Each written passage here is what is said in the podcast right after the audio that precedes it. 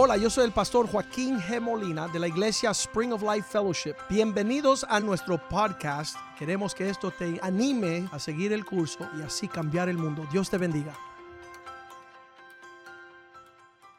Padre, te damos gracias por tu bondad sobre nuestras vidas, te damos gracias por tu misericordia. Sabemos que has mirado en este lugar con ojos de misericordia y de bondad.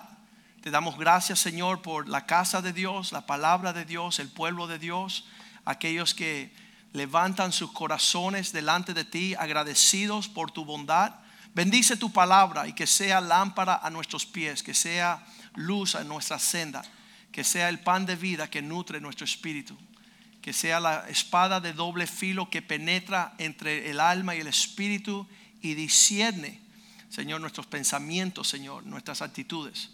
Glorifícate, engrandece tu poder y tu propósito en este lugar.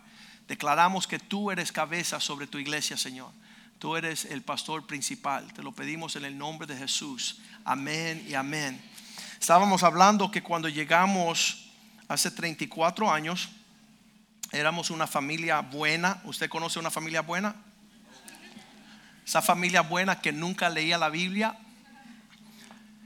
y la Biblia estaba como un adorno en casa. Yo me acuerdo mi niñez, de vez en cuando surgía una Biblia y se abría, uno se persignaba, se portaba bien enfrente de la Biblia.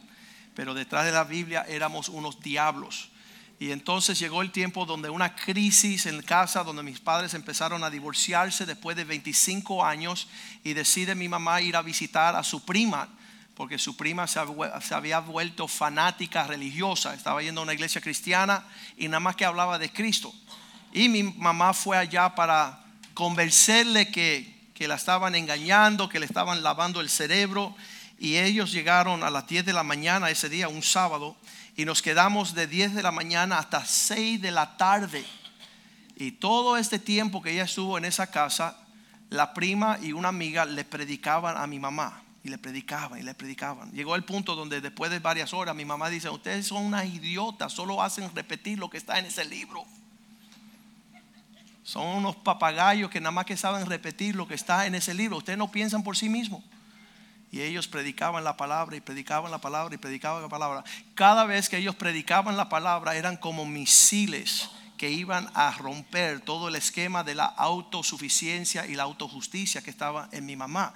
Las personas más peligrosas en el mundo son los buenos. ¿Cuántos saben eso? Porque piensan que no necesitan a Cristo ni la salvación.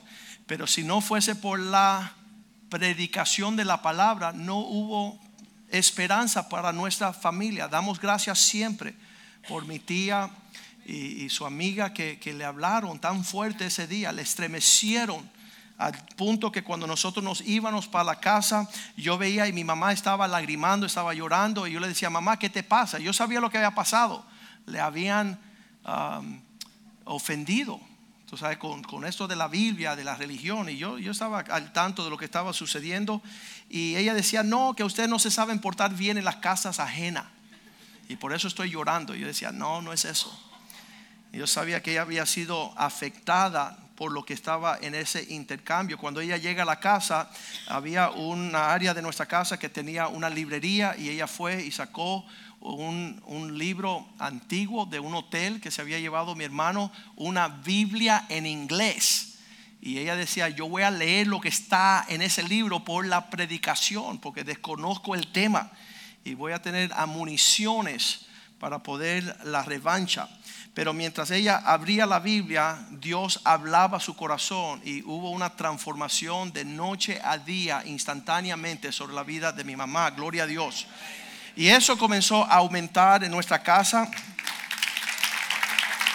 Gloria al Señor. No estuviéramos aquí si no fuera por la predicación de la palabra. El denuedo que tuvieron esas, esas primas para hablarle a mi mamá. Y, y realmente mamá llegó y recibió a Cristo a la semana ella volvió y llamó y dice, mira, necesito que me lleven a comprar una Biblia en español. Y entonces ellas decían, estábamos esperando que llamaras. Y ellas fueron a comprar una Biblia en español y ahí comenzó a predicar mi mamá. Y mi mamá empezó a predicarnos a nosotros tiempo y fuera de tiempo, en todos los tiempos, en la bañadera, en la luz, en la mañana, en la salida, en la sopa, en la comida.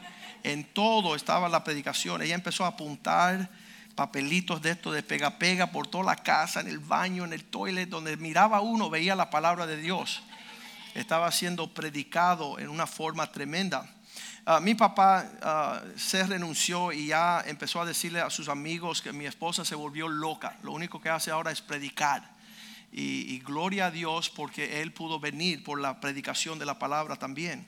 Todos nos entregamos en el primer año, ah, algunos tempranitos, otros duramos un tiempo y después mi papá y mi hermano llegó de último, el mayor.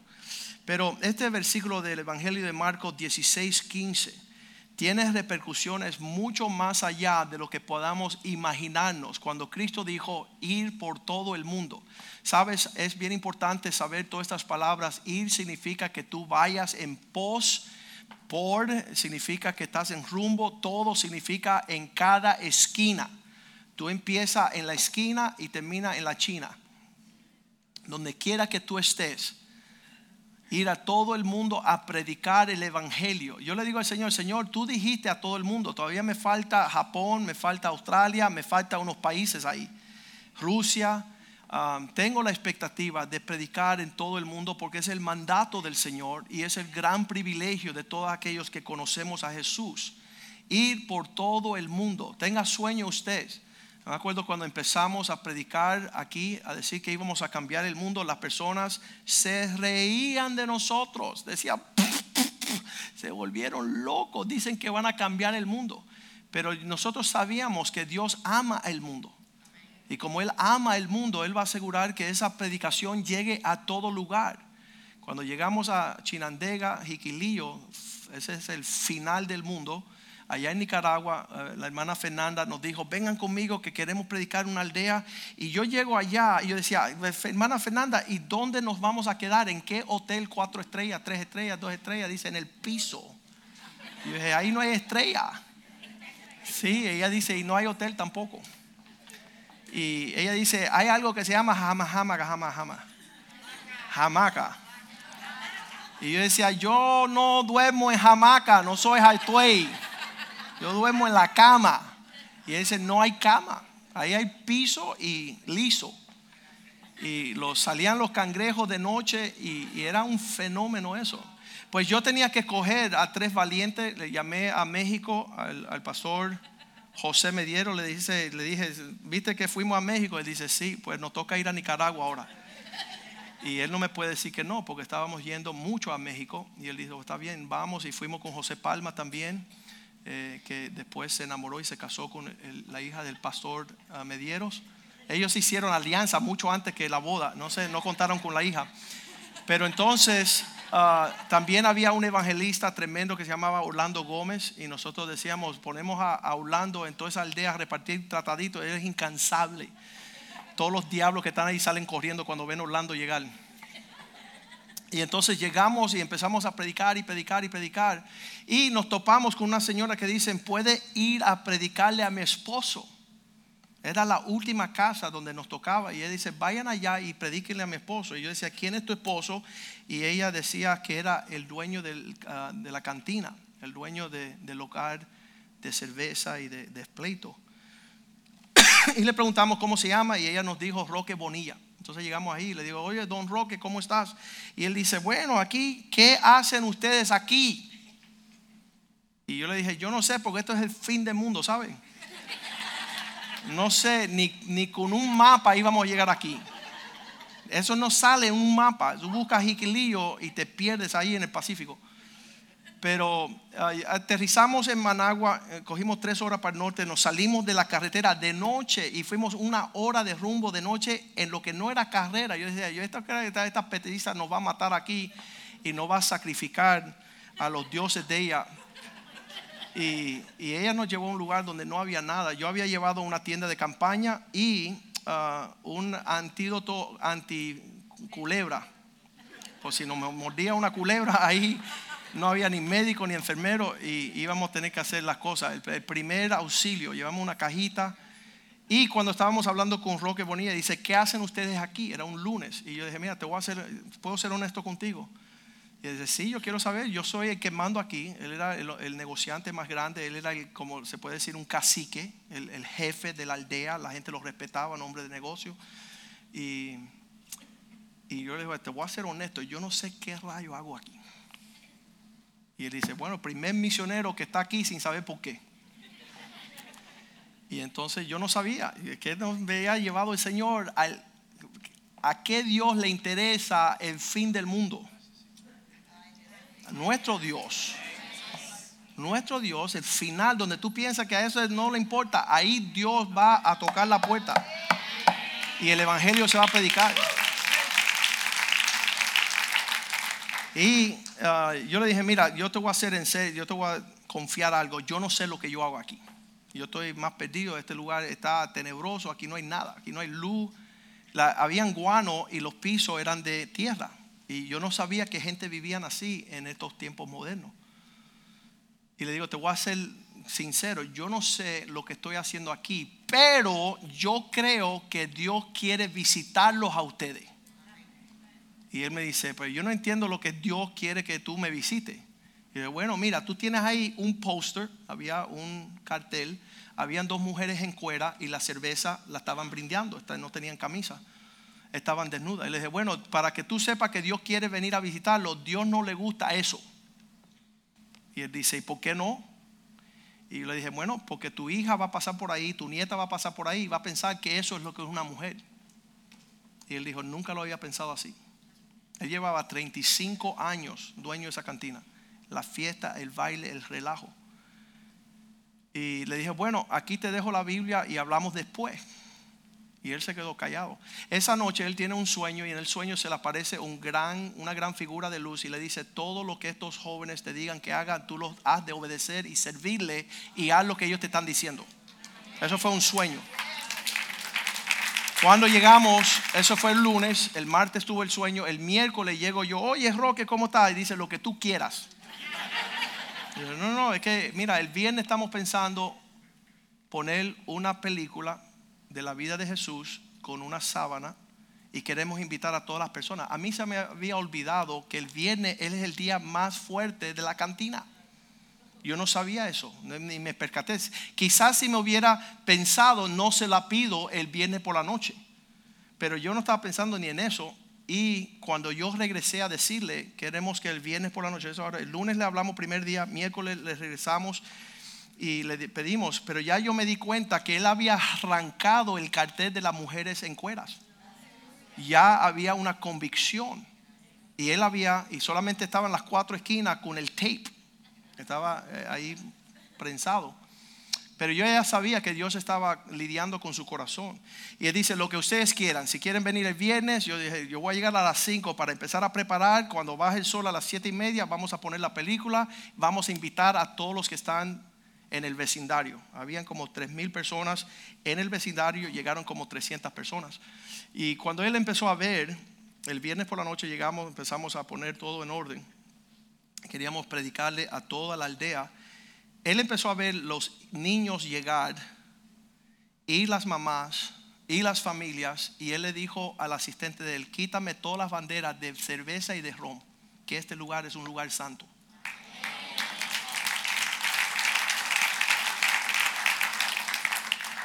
Yo me quedé en shock y empecé a grabar eso como diciendo, oye, esto es un fenómeno.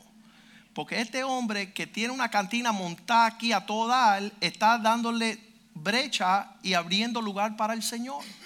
Y esa noche un montón de personas recibieron a Cristo, pues a lo largo de los años hay una iglesia en Nicaragua, ah, comenzó con esa predicación y, Dios se ha glorificado en maneras que nunca vamos a saber, porque cinco años después, cuando yo regreso a esa área, pues nosotros empezamos a ir todos los años y Isabel y Oscar se mudaron para allá cinco años cuando yo regresé a los 3, 4 años, que yo seguía regresando, ah, le digo a la aldea, ¿dónde está Roque Bonilla? Y dice, no, no, no, él está en una isla que se llama Benicia. ¿Y cómo se llega allá? No, tiene que bajar el sol, te monta en una canoa, cruza 45 minutos a una islita, camina de noche 45 minutos. El suegro mío me estaba siguiendo, dice, este está loco. Porque José Luis no pensaba que yo era misionero de verdad. Él me dijo, yo te voy a seguir a ver que tú vas a cambiar el mundo. Él se fue conmigo para Suiza, para España y después nos fuimos para Nicaragua. Y en Nicaragua nos bajamos en esa isla Benicia y caminamos de noche 45 minutos. Y cuando terminamos de caminar, había un generador, un generador eléctrico con un bombillo. Un bombillo. Había un micrófono con una bocina. El generador daba para un bombillo, un micrófono y una bocina y Roque Bonilla estaba predicando.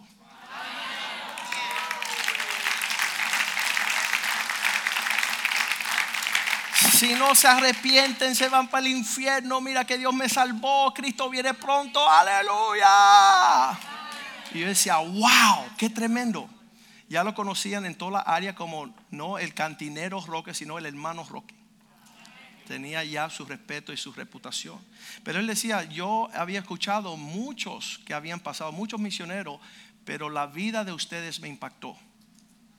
Yo vi la sinceridad, vi que eran genuinos, veían que no estaban buscando nada, que estaban deseando nuestro bienestar, que estaban anunciando buenas nuevas. Y eso, eso es súper importante cuando estamos predicando el Evangelio. ¿A quién tenemos que predicar? En todo el mundo, a toda criatura. Marcos 16, 15 ir por todo el mundo y predicar el evangelio a toda criatura. ¿Cuántos han visto una persona fea que tú dices, no le voy a predicar? Ese no se merece ir al cielo porque es un glotón, mira qué gordo está. No es así. Dios ama a todas las criaturas. Llegué un día yo a una cafetería, había un santero, tenía su gorrita blanca, estaba vestido en blanco, estaba lleno de collares, tipo un maleante y Dios me dice, predícale. Y le dije, predícale tú. Esa voz del Espíritu que dice, háblale. Y yo dije, no, si este hombre, si yo le hablo, me va a dar un piñazo que voy a quedar redondo, no le voy a hablar. Envía un ángel fuerte y grande que le predique. Pero yo no le voy a decir ni pío.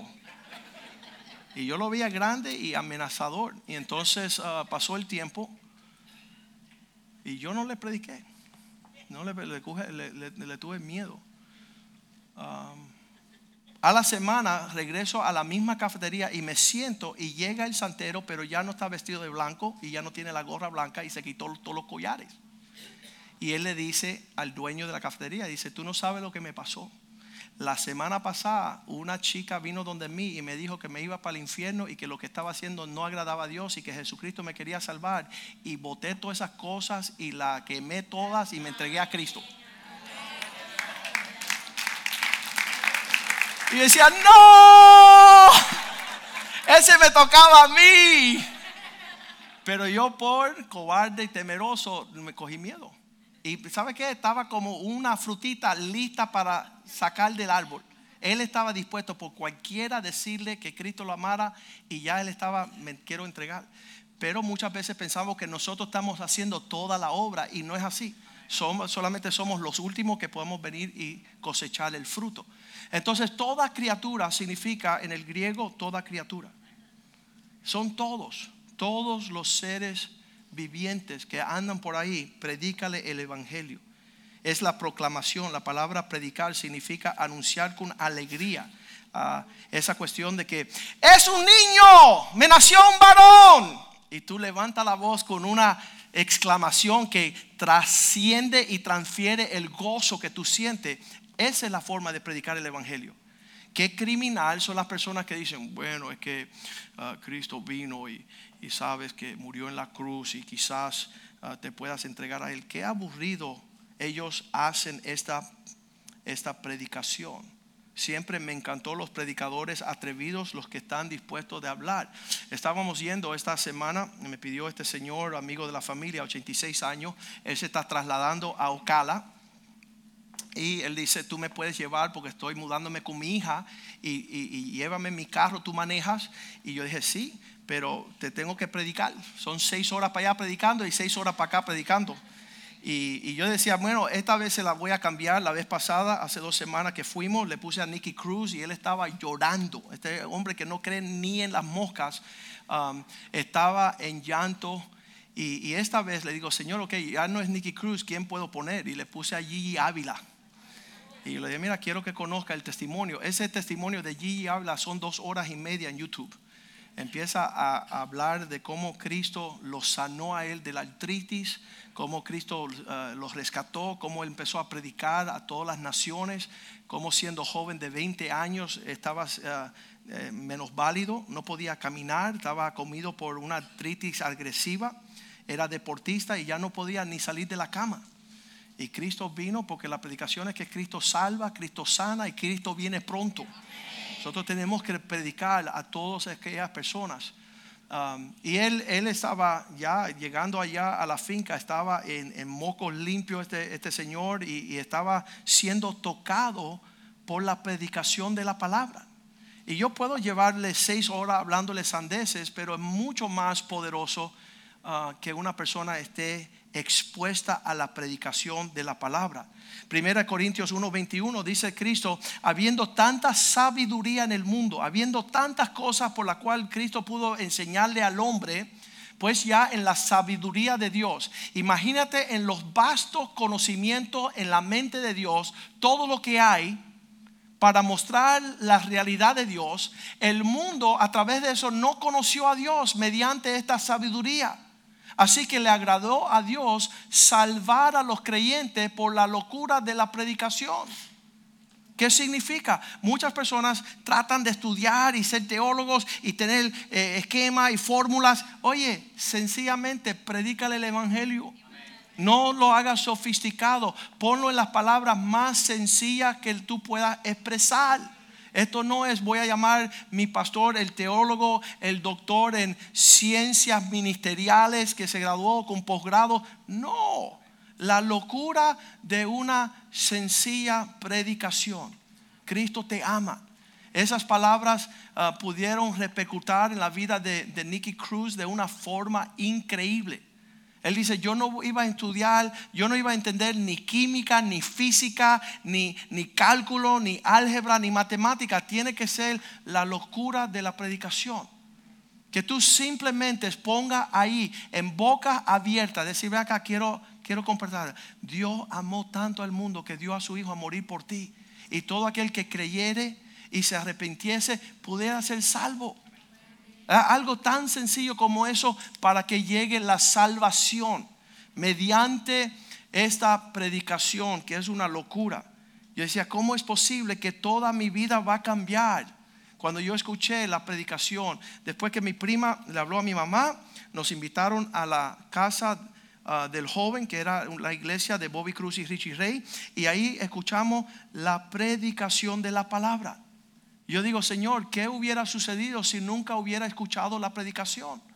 Si no hubiese un predicador, si no hubo alguien que estuviera lleno del Espíritu con el ánimo de presentarme estas buenas nuevas. Romanos 10, versículo 13 dice eh, que todo aquel que clama a Dios será salvo.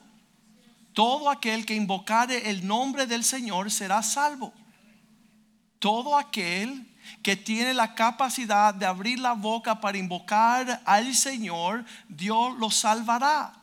Pero que dice el versículo 14, ¿cómo van a invocar? Si Dios va a responder que ellos invoquen, ¿cómo van a invocar aquel en, que, en el cual no han creído? Tú ves la maravilla de los hombres que creen en cualquier cosa, pero no creen en Cristo porque nadie le ha predicado. ¿Y cómo van a creer en aquel quien no han oído?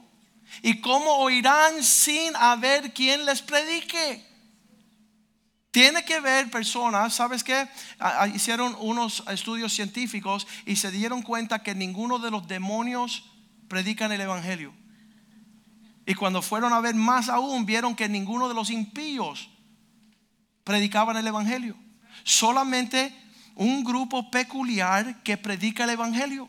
Usted y yo. Usted y yo llamado a predicar. Es, es tremendo. Yo estaba, yo estaba en una boda, estaba en la recepción y esos días yo predicaba a las moscas. Y, me senté con una pareja y le empiezo a decir, usted tiene que conocer a Cristo porque son buenas nuevas, porque Dios tiene grandes planes con ustedes. Y pasa un individuo y dice, oye, dale un break a esta gente. Este no es el tiempo para esto. Y le dije, oye, manito, en tiempo y fuera de tiempo. Estamos predicando todo el tiempo porque es la única esperanza. ¿Cómo van a creer en aquel que no han oído? ¿Y cómo oirán sin haber quien les predique? En estos días mi papá ha estado yendo al hospital a, predicarle a su mejor amigo de toda la vida, un médico que está lleno de pecado, su esposa ya acaba de morir, ahora le toca a él, y mi papá predicándole, predicándole, predicándole, se fue esta mañana, se fue para la eternidad. Y la única esperanza de salvación es que él hubiese escuchado la predicación de la palabra.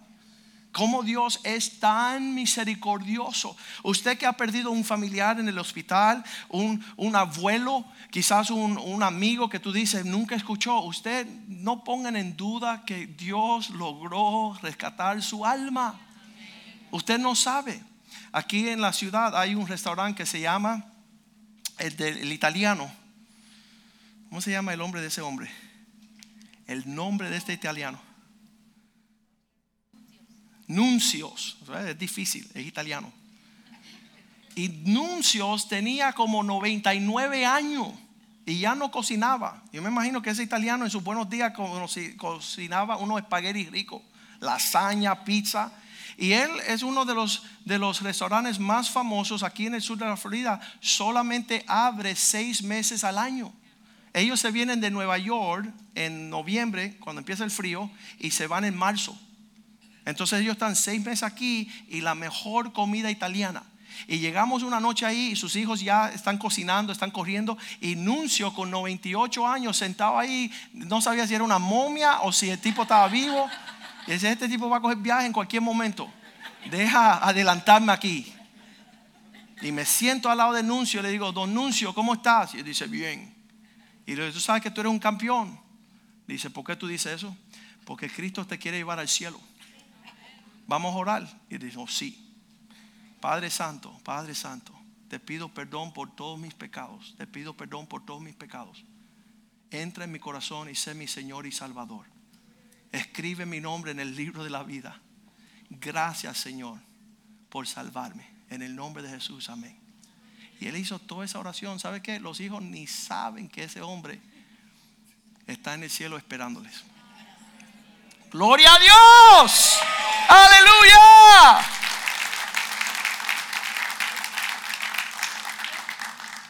Qué tremendo el tener ese don, dice el versículo 15, dice, ¿cómo predicarán si no alguien le fuera, si nadie le fuese de enviar? Si no fueren enviados, ¿cómo está escrito? Cuán hermosos son los pies de aquellos que anuncian la paz de los que anuncia buenas nuevas. ¿Quién les manda a ustedes hoy a predicar? Yo. Vayan y predican la palabra. Vayan y prediquen con denuedo, prediquen con alegría, prediquen con la fuerza del Espíritu. Súper importante nosotros poder hallar esta realidad. Que nosotros somos los que llevamos las buenas nuevas, el pan de vida. Segunda de Timoteo 3:16, cuando empezamos a predicar la palabra de Dios, el mismo aliento del Señor se va a percibir en esas palabras. Usted no predique otra cosa, usted predique la palabra, por eso hay el discipulado, para que usted no se confunda y esté predicando lo que no es. Cada vez que veo un testigo de Jehová le caigo encima, ustedes son malos. Y dice, ¿por qué? Porque están predicando la mentira, el engaño. Cristo no es un ángel, Cristo es el Salvador del mundo. Toda la escritura es respirada, inspirada. Tiene el soplo de Dios encima de él. Y por esta razón da utilidad, eh, eh, nos da prosperidad para poder enseñar, redarguir, corregir, para instruir en justicia. Esta palabra de Dios es nos hace prósperos en todas las cosas. Este hombre que va conmigo a Ocala en un tiempo en su vida estaba eh, construyendo 750 casas en Country Walk. Y vino el huracán Andrew y se las sopló toditas. Y perdió toda su fortuna. Y le dije, eso por causa de que no leíste la Biblia. De no poner tu confianza en las cosas materiales. Tú nunca leíste la Biblia. No te preparaste como la Biblia quiere que tú te prepares. Pusiste tu confianza en tus riquezas. Él empieza a escucharme y, y, le puedo decir, si hubieras leído la Biblia, si la palabra de Dios la hubieras recibido, nosotros le predicamos hace 34 años, pero él rehusó la palabra. Ahorita que se está acercando el viaje, famoso, no a Ocala, sino al cielo, él está más tierno. Versículo 17 nos dice, esto, ah, la palabra inspirada por Dios, tiene el fin de que el hombre de Dios sea perfecto. La palabra de Dios te equipa con todo lo que tú necesitas para disfrutar la vida. Te instruye para ser un buen esposo, una buena esposa, una familia, paz, gozo, prosperidad. Para que seas perfecto, enteramente preparado para toda buena obra. La palabra de Dios es la que nos prepara para esa realidad las personas que nunca reciben palabra. Esta palabra en esta iglesia hemos decidido desde el principio que se iba a predicar la palabra. Aquí no hay show, aquí no hay entretenimiento, aquí no hay um, ningún tipo de estimulación emocional, sino que la palabra de Dios tiene su efecto. Segunda de Timoteo 4:1, Pablo, Pablo era un hombre tremendo. Cuando él hablaba, él ponía los puntos ahí sobre la mesa. Oye, hay un Dios Dice, te encarezco delante de Dios y del Señor Jesucristo que te va a juzgar a los vivos y a los muertos. Cuando Él se manifieste en su reino, está Dios, está Cristo. Oye, ¿por qué no me hablas de McDonald's y de un Happy Meal? ¿Por qué me tienes que hablar con tanta sobriedad? ¿Por qué tú me tienes que llevar a, a, ese punto donde hay un Dios y su Hijo está en el trono y va a juzgar los vivos y los muertos? Ok, Pablo, dime qué tengo que hacer para ese día estar bien. Versículo 2 predica la palabra en tiempo y fuera de tiempo. Eso es lo que nos va a guardar en los últimos días. No va a ser que tú ores, que tú medites, que tú te instruyes, sino que tú prediques la palabra. Predica. ¿Cuándo? Todo el tiempo. Todo el tiempo. Eh, si tú estás predicando la palabra, Satanás no tiene tiempo para estorbarte. Tú le dices, permiso, tengo un mandato, voy a predicar. No tengo tiempo para estar ah, contemplando el clima de los últimos días. Tengo que predicar, tengo que predicar, tengo que predicar, tengo que predicar. Búsqueme a alguien para predicarle. Es nuestra ah, necesidad impuesta, dice Pablo fue en tiempo y fuera de tiempo, para redarguir, para reprender, para exhortar, toda paciencia y doctrina. Me acuerdo con 16 años que me entrego a Cristo, voy donde mi mejor amigo le dije, oye Cristo, Cristo es real. Le digo, Carlos, Cristo es real. Y Cristo es real. Y te vas para el infierno. Y Cristo te quiere llevar para el cielo. Y Cristo es real. Y un día él me recogió en casa y dice, mira Joaquín, ya llevas cristiano un año entero, pero te voy a pedir una cosa no voy a poder seguir andando contigo si tú me sigues predicando. Ya eso ya tiene que anularlo. Y le dije, bueno, Carlos, te hago una promesa, vamos, ya que somos amigos. Yo te prometo a ti que nunca en mi bendita vida voy a dejar de predicarte de Jesucristo. Y dice, este tipo está loco. ¿Sabes lo que pasó 30 años después? Se entregó a Cristo. Me llamó llorando, necesito a Cristo, lo necesito ya. Estoy desesperado, no sé qué hacer necesito a Jesús. ¿Cómo iba a llamar a buscar de Jesús si nadie le había predicado? ¿Qué necesidad tienen nuestras amistades? Muchas veces pueden durar 30 años, pero vamos a seguir diciéndole que Cristo es la respuesta. Cristo es la respuesta, Cristo es la respuesta. Dice la palabra de Dios que en esa, en esa realidad, 2 Corintios 4:6, es como encenderle una luz a un individuo en un lugar oscuro muchas personas ni saben por qué están donde están hasta que tú le prediques la palabra. Porque Dios que mandó que de las tinieblas resplandeciera la luz. En ese principio cuando Dios dice que todo estaba oscuro y Él dijo, sea la luz, es el que resplandeció en nuestros corazones para iluminación del conocimiento de la gloria de Dios en la faz de Jesucristo. Es, es como encender la luz. Todo tiene su orden y su propósito. Muchas personas están vagando en las tinieblas sin saber hacia dónde ir. Cuando tú les predicas, la luz se prende y ven dónde están, salen del hoyo y empiezan a, caminar a las alturas de los propósitos de Dios. Segunda de Pedro 1.19 dice este mensaje profético que anunciamos. Tenemos también la palabra profética más segura a la cual hacéis bien en estar atentos, escuchando la prédica. Cuando te llegue una prédica, usted atento a lo que Dios quiere, como una antorcha, como una luz que alumbra en lugar oscuro. Cada vez que sale una prédica, Dios nos da un entendimiento mayor de estas verdades hasta que el día aclarezca y el lucero de la mañana salga en vuestros corazones. Va aumentando, lo dijimos el miércoles con la enseñanza de la salsa ardiente y después la columna de fuego y después el fuego del altar y después el candelario y después la gloria shequina del Señor. Todo esto fueron manifestaciones de luz que trae la predicación para aumentar en nuestro conocimiento. Salmo 119, 105. Esto dice que la palabra de Dios es lámpara a nuestros pies. Yo necesito, a mí me encantan los predicadores. Si usted anda conmigo, estoy escuchando 6, 8 horas diarias. Donde sea que yo esté haciendo algo, quiero escuchar la palabra de Dios en la boca de un predicador. ¿Por qué? Porque eso viene a traer luz a mi vida viene a señalarme, viene a redarguirme, viene a corregirme, a instruirme, a encarrilarme. Y las personas que están corriendo de la predicación es porque están huyendo de lo que Dios quiere hacer en sus vidas. Salmo 19, 7, la palabra del Señor es perfecta. No necesitamos más. La ley de Jehová es perfecta, la palabra de Dios es perfecta, la podemos predicar tal y como es, no hay que mejorarla. Cuando llegamos a México en los primeros viajes había un joven bien travieso y decía, pastor, acabo de escribir cinco parábolas. Y yo ven acá, parabulero. ¿Qué rayo estás haciendo tú de escribir parábolas si Cristo ya las escribió y tú todavía no te las conoces? Porque el ser humano siempre curioso en querer hacer lo que no tiene que hacer. Predica simplemente la palabra. Hay personas cuando llegamos a, Hawái, fuimos a celebrar la luna en miel, pórtese bien. Papá Dios bendice. Fuimos a celebrar nuestro 20 aniversario de bodas en Hawái.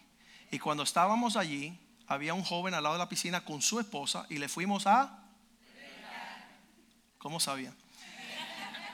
Nos acercamos y le dijimos, mira, nosotros somos pastores, yo escribí un libro que es un nombre y quiero decirte que Cristo tiene un plan para tu vida. Y dice, mira chico, yo lo que tengo contra ustedes, escucha esto, qué tremendo, era de Nueva York él, se llamaba Salomón. Y le digo, ven acá Salomón, ¿qué quieres? Y él dice, lo que me molesta de ustedes los cristianos que están en contra de los homosexuales. Entonces, ¿sabe qué? El diablo quiere discutir, usted predique la palabra. No discuta. No, porque ah, yo no estoy de acuerdo con la teología. Mira, no, yo le dije, mira, ni tú eres gay, obviamente porque estás casado, ni yo soy gay porque estoy con mi esposa. Así que no discutamos el tema de los gays. Yo te vengo a hablar de Jesucristo. A ver, ¿qué, qué necesitas? Dice, bueno, está bien, te voy a poner el caso mío. A mí me gusta el juego, el casino. Ya que tú no quieres hablar de los gays, ¿por qué tiene de malo jugar los casinos. Yo dije, yo no sé por qué tiene de malo, porque me hagas preguntas así. Yo sé que Cristo murió en la cruz y, y, se derramó su sangre y Él te ama y Él quiere salvarte. No me habla. ¿Para qué tú quieres hablar de esos temas? Y entonces el regalito más grande que me dio el Señor en ese viaje fue que Él dice, pues yo te voy a decir lo malo que tiene. Y yo dije, wow, qué bueno, porque yo no sabía qué tiene de malo el juego. Y él dice, lo que tiene de malo es cuando yo me siento a jugar, le quito la casa, la comida, la ropa, los carros, los bienes de otra, de, los vecinos. ¿Cómo le dicen? De las personas que se sientan en su mesa. Él dice, si yo jugara contra Donald Trump, le quito todo y él todavía tiene más. Pero la mayoría de las veces que yo estoy en el juego, como yo soy tan bueno, le estoy quitando todo, estoy despojando a la familia de sus bienes. Y yo sé que Dios me va a juzgar por eso. yo decía, wow, mira, tú estás predicando. Qué tremendo. Qué tremendo que él tenía en su conciencia lo que estaba malo de lo que él estaba haciendo, porque ya Dios le estaba dando convicción. Pero lo único que yo fui a hacerle es predicarle el Evangelio. Y que él tuviese que lidiar con eso de la forma que él le corresponde, ¿no? Ah, en este sentido, la ley del Señor es perfecta. ¿Por qué la palabra de Dios es perfecta cuando la predicamos porque convierte el alma. Ahí no hay psiquiatra que meta la mano. Solo la palabra de Dios convierte el alma. Entonces las personas que, que te quieren hablar otro tema, ¿y qué de los dinosaurios? Oye chicos, deja eso para otro día. Deja yo hablarte de que tú eres pecador y que te tienes que arrepentir. Y que Cristo te ama y te quiere perdonar y salvar. Y si tú te arrepientes y lo recibes, tendrá el regalo de la vida eterna y vas para el cielo conmigo. Vamos, vamos a este viaje. Convierte el alma. Dice, el testimonio del Señor es fiel, que hace sabio al sencillo. Tú has visto los predicadores que salen de lo más bajo. El, el, testimonio del pastor José Rivera es que no sabía ni leer ni escribir. Y el hombre predica y alumbra las naciones. Porque la predicación de la palabra te equipa para ir a llevar buenas nuevas a las personas que no la tienen. Y, yo lo he visto, Nicky Cruz, no hay persona que le dicen el embajador de las naciones. Porque sin saber, no fue a la escuela, no sabía cómo, y, anunciamos que él llega aquí pronto. Eso él, me prometió que él, iba a venir aquí. Vamos a disfrutarlo a él. Ver los milagros de esa predicación. Cuando llegó el predicador a la calle, le dijo, Nicky, Cristo te ama. Y dice, sí, yo te voy a matar a ti. Dice, bueno, tú me podrás matar, pero todos esos pedacitos, mil pedacitos, te van a decir que Cristo te ama. el predicador tiene de nuevo para llevar el anuncio. Dice que cuando él salió de ese primer encuentro, él seguía escuchando la palabra esa, Cristo te ama, Cristo te ama, Cristo. Y él se tapaba los oídos, los oídos iba para el subway, esa, el subterráneo en Nueva York, tratando de huir de la predicación. Pero sabe, dice la Biblia que es como lanzas vivas que vienen hacia tu personas. Es el poder dunamis del Señor. Lo vamos a leer ahorita. Vamos a seguir aquí en el Salmo 19, versículo 9, el temor de Dios. Ah, no, el, el 8, ¿no? El 8 primero. Los mandamientos de Jehová son rectos, alegran el corazón. Este viaje que dimos de seis horas se nos pasó en dos segundos. Escuchando la predicación de Gigi Ávila, llegamos rápidos. El hombre estaba enchumbado en lágrimas, estaba escuchando, sintiendo la presencia del Señor. Alegra el corazón. Un día llegó el Miami Herald aquí hace 15 años y nos dijo, mira, queremos regalarles periódicos. Los periódicos del domingo se los vamos a regalar a la iglesia, usted lo vende y así recauda fondos. Y mira este diablo, en vez de nosotros leer la palabra que alegra el corazón, él quería que leáramos el periódico para, dice que los afanes de este mundo ahogan la semilla. Y yo dije, diablo, tú no vienes a venir a ahogar la semilla que se está sembrando temprano. Aquellos que leen el periódico, cuidado, ¿eh? No permita las malas noticias entrar a tu vida.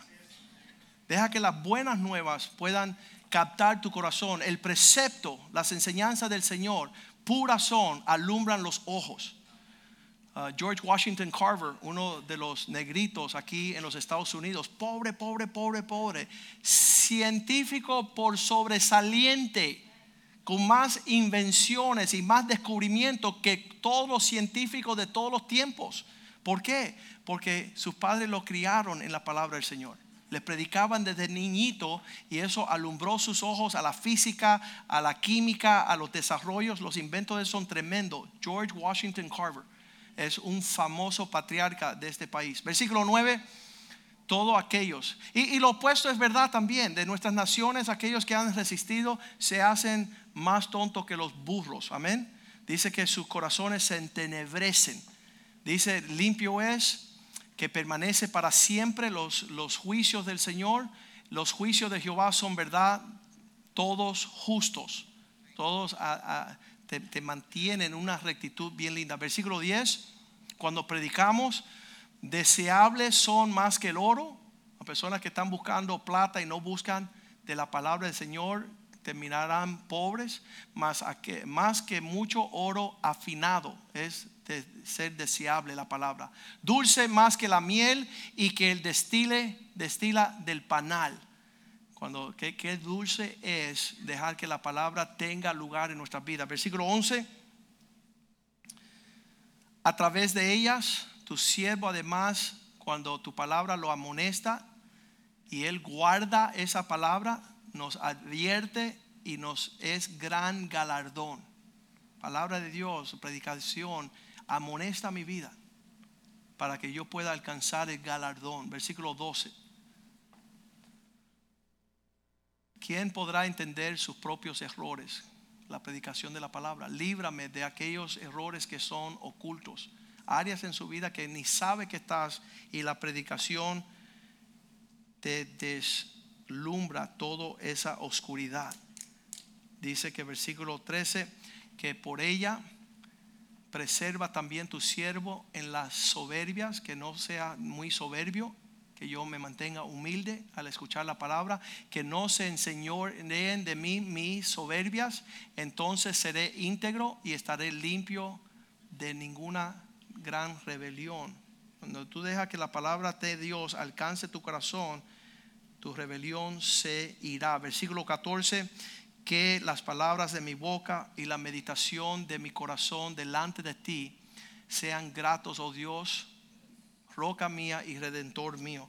Vamos a ponernos de pies en esta tarde y decirle, Señor, que tu palabra sea ah, alcanzada en mí para cumplir el propósito por el cual tú lo envías. Isaías 55, 11. La palabra que sale de mi boca, dice el Señor, no volverá a mí vacía. Cada vez que usted escucha una predicación, di amén para que se cumpla lo que Dios está hablando. Y si tú dices, amén, eh, tú estás diciendo que quizás.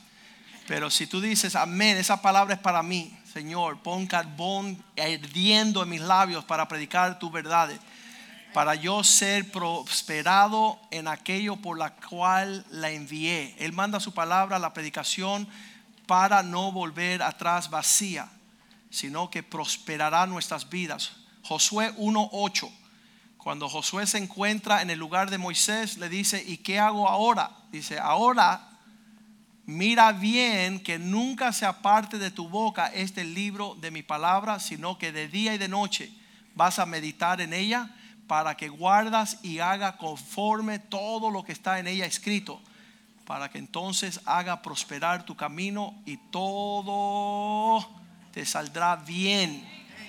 Eso, eh, la costumbre es que cada mañana nosotros leer la palabra del Señor. Durante el día va a haber la ocasión de poder predicar la palabra. Usted la lee en la mañana y por la tarde, por, el mediodía, por la noche va a tener una oportunidad de predicarla y alcanzar las almas. Las almas se, se alcanzan por la predicación de la palabra. Los cristianos jóvenes crecen el discipulado está lleno, 54 alumnos, una gloria del Señor, ¿verdad? Aplauso al Señor. 54 alumnos. Si vas a predicar la palabra es porque la conoce. Si no la conoces vas a ser un disparatero. Por ahí dice y no sabe ni dónde lo dice. Ah, vas a poder enseñar la doctrina, vas a poder crecer en el amor del Señor, vas a adorar al Señor a través de la predicación te va a ayudar llevar tus cargas, te va a poder animar, llenar de fuerzas. Apocalipsis 22, 18 dice, este es el testimonio, este es el testimonio que no, Apocalipsis 22, 18. Yo testifico a todo aquel que oye las palabras de la profecía de este libro, si alguno añadiere a estas cosas, si tú le añades, Muchas personas le añaden la cosa, ayúdate que Dios te ayudará. Eso no lo dice la Biblia. Dios traerá sobre él las plagas que están escritas. Si tú le añades a la palabra, Dios añadirá las plagas de este libro. Versículo 19 dice, y si tú le quitas, si alguno quitare de las palabras del libro, muchas veces no queremos ofender. Dice, no, ah, nadie se va para el infierno. Y tú no le quieres decir a una persona, que, está en rumbo al infierno. Eso es parte de predicar. Así me predicaron a mí. Una prima me dijo, Joaquín, tú te vas para el infierno. Y yo me asusté.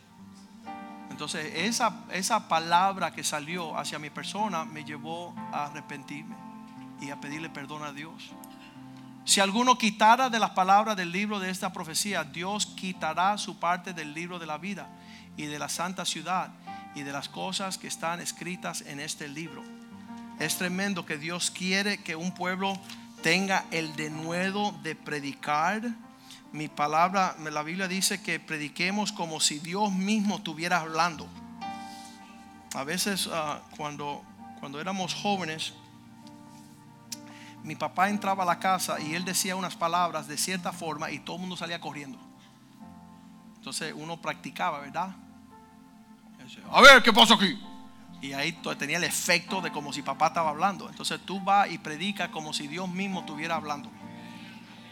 No es el cielo tuyo, no son tus palabras, no es las reglas tuyas, es la de Dios. Entonces tú dale a la persona tal. Yo me acuerdo ah, que entré a una oficina de abogado, le empiezo a predicar a este abogado y él me dice, no, yo creo que Cristo fue un marciano y llegó aquí a visitarnos. Y nadie se dio cuenta. Le digo, mira, tú estás loco. Pero además, no me preocupa tu locura. Deja yo predicarte el Evangelio. Tú quieres escucharme dos segundos. Y dice, sí, predícame. Y le digo, bueno, mira, Dios, el creador, mandó a su hijo a morir en la cruz hace dos mil años. Y él, como un cordero de Dios, derramó su sangre para perdonarte a ti tus pecados. Que si hoy tú confiesas con tu boca y crees en tu corazón que Cristo murió, fue sepultado y Dios lo levantó, tú serás salvo. Y él dice, bueno, gracias, ya lo escuché, no lo quiero. Y bueno, ya yo cumplí. Tú cumple con tu deber y deja que Dios haga lo demás. Porque te vas a sorprender que las personas que quizás no quieran escuchar, un día te van a llamar a decir, yo quiero ese Dios que me predicaste. Y no llegar al cielo y ver que una persona está condenada y tú siendo un familiar, una amistad, un vecino, un abogado, un cantante, un constructor que tú no le hablaste. ¿Dónde está Víctor Pava? Se fue en el primer servicio. Víctor Pava, ¿cuánto le predicamos Jesús? Cinco años. Cinco años predicando a ese colombiano loco. Y finalmente él dijo, yo necesito a Jesús. Y está en fuego, él, su esposa, sus hijos. Y, y no nos cansemos de hacer el bien. Hay gran galardón en eso. Y lo mismo con Lionel. Lionel le estuvieron predicando 12 años. Eh, ah, no, hace 12 años atrás alguien le dijo, eh, tú necesitas a Jesús. Y él dijo, ah, yo, esa es locura tuya, cada loco con su tema. La religión y la política no se discuten, él le dijo. Y 12 años después, él viene a Cristo y él fue a buscar a ese fulano. Y se la arrodilló delante de él y dice, discúlpame que no te escuché. Me costó grande no haberte escuchado. Pero te pido perdón. Y ese día él te regaló su Biblia el que le predicó hace 12 años, cuando él regresó a pedirle perdón, el tipo dice, no te preocupes, qué sé yo, y toma mi Biblia para que tú puedas crecer en el cristianismo. Y le regaló la Biblia, que eso es bien lindo. Pero han pasado cuánto tiempo? Dos años que él está con nosotros y ya él ha ido creciendo y madurando y ahora él está llamando la atención. Dice, oye, tiene que ser hombre. Tú me predicaste, pero ahora yo te voy a decir a ti que es tiempo que tú madures en Cristo. Y eso es lindo. Vemos que Dios es fiel. Amén. Cantémosles al Señor y que Dios nos llene de su espíritu para predicar su palabra con poder.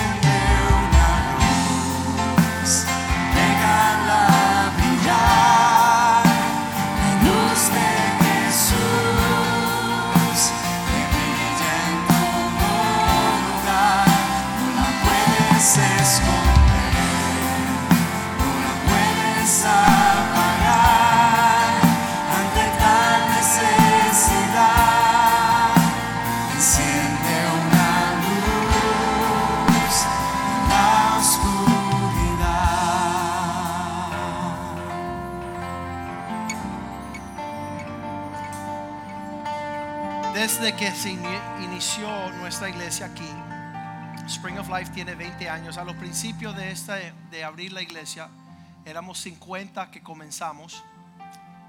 Y a la medida que teníamos servicios, muchas personas decían, pastor, ¿por qué usted no hizo un llamado al altar a recibir a Cristo? Muchas personas a lo largo de los tiempos. ¿Y por qué tú no hiciste un llamado? Y el colmo fue un pastor. Y ese pastor vino donde mí y dice, mira, después de 25 años logré que mi mamá llegara al servicio y tú no hiciste un llamado a que ella recibiera a Cristo. Y yo, chico, pero tú no eres pastor. Corresponde que la iglesia predique el evangelio para la salvación de las almas. Dice el Salmo 1 que no exista pecadores en la congregación de los santos. Significa que no debe de venir nadie que no tenga a Cristo ya, porque te conoció a ti y tú le presentaste a Cristo. Y eso sucede fuera de la iglesia. Tenemos que evangelizar fuera de estas cuatro paredes. No vengan los pecadores aquí a que se conozcan a Cristo porque el pastor le va a hacer el llamado. Esa es labor suyo. Tú predicar, tú anunciar las buenas nuevas. De vez en cuando ahí se nos mete alguien por acá y es lindo ver que, que se entregan a Cristo. Pero la labor no es del pastor. La labor es de ustedes todos. Yo me incluyo, pero todos nosotros tenemos que anunciar el evangelio allá afuera. Pues muchas personas dicen, bueno, te voy a hacer una cita con mi pastor. Predícale tú. Dile a él que se va para el infierno si no acepta a Cristo. Que, que lo dijo no su pastor, sino Jesucristo dijo eso. Entonces por eso aquí lo que hacemos es edificar a los santos. A la medida, la estatura, la fortaleza, alimentarnos bien para ir al mundo a hacer lo que tenemos que hacer. Ir a toda criatura y predicar el evangelio a todos. Y es súper importante eso. Vamos a orar. Señor, te damos gracias que tu palabra nos autoriza y nos da el mandato de ir, no a contar fábulas, no a impresionar con historias y cálculos teológicos, sino la simpleza del Evangelio, de predicar las buenas nuevas de Jesucristo. Estas son las que salva el alma. Esto es lo que rescata las naciones. Esta es la esperanza de Dios en nosotros. Que se levanten hombres y mujeres dispuestas a predicar en tiempo y fuera de tiempo. Danos de nuevo, llénanos de tu espíritu. Capacítanos, Señor, en el discipulado, en la preparación de tu palabra, para no pegar al aire, Señor, sino disparar como una espada de doble filo, Señor. Corazón de los hombres que se arrepientan y sean salvos por el predicación de tu palabra. Te lo pedimos en el nombre de Jesús y el pueblo de Dios dice amén, amén y amén. Salúdense unos a otros y no se olviden, no se olviden, prediquen la palabra.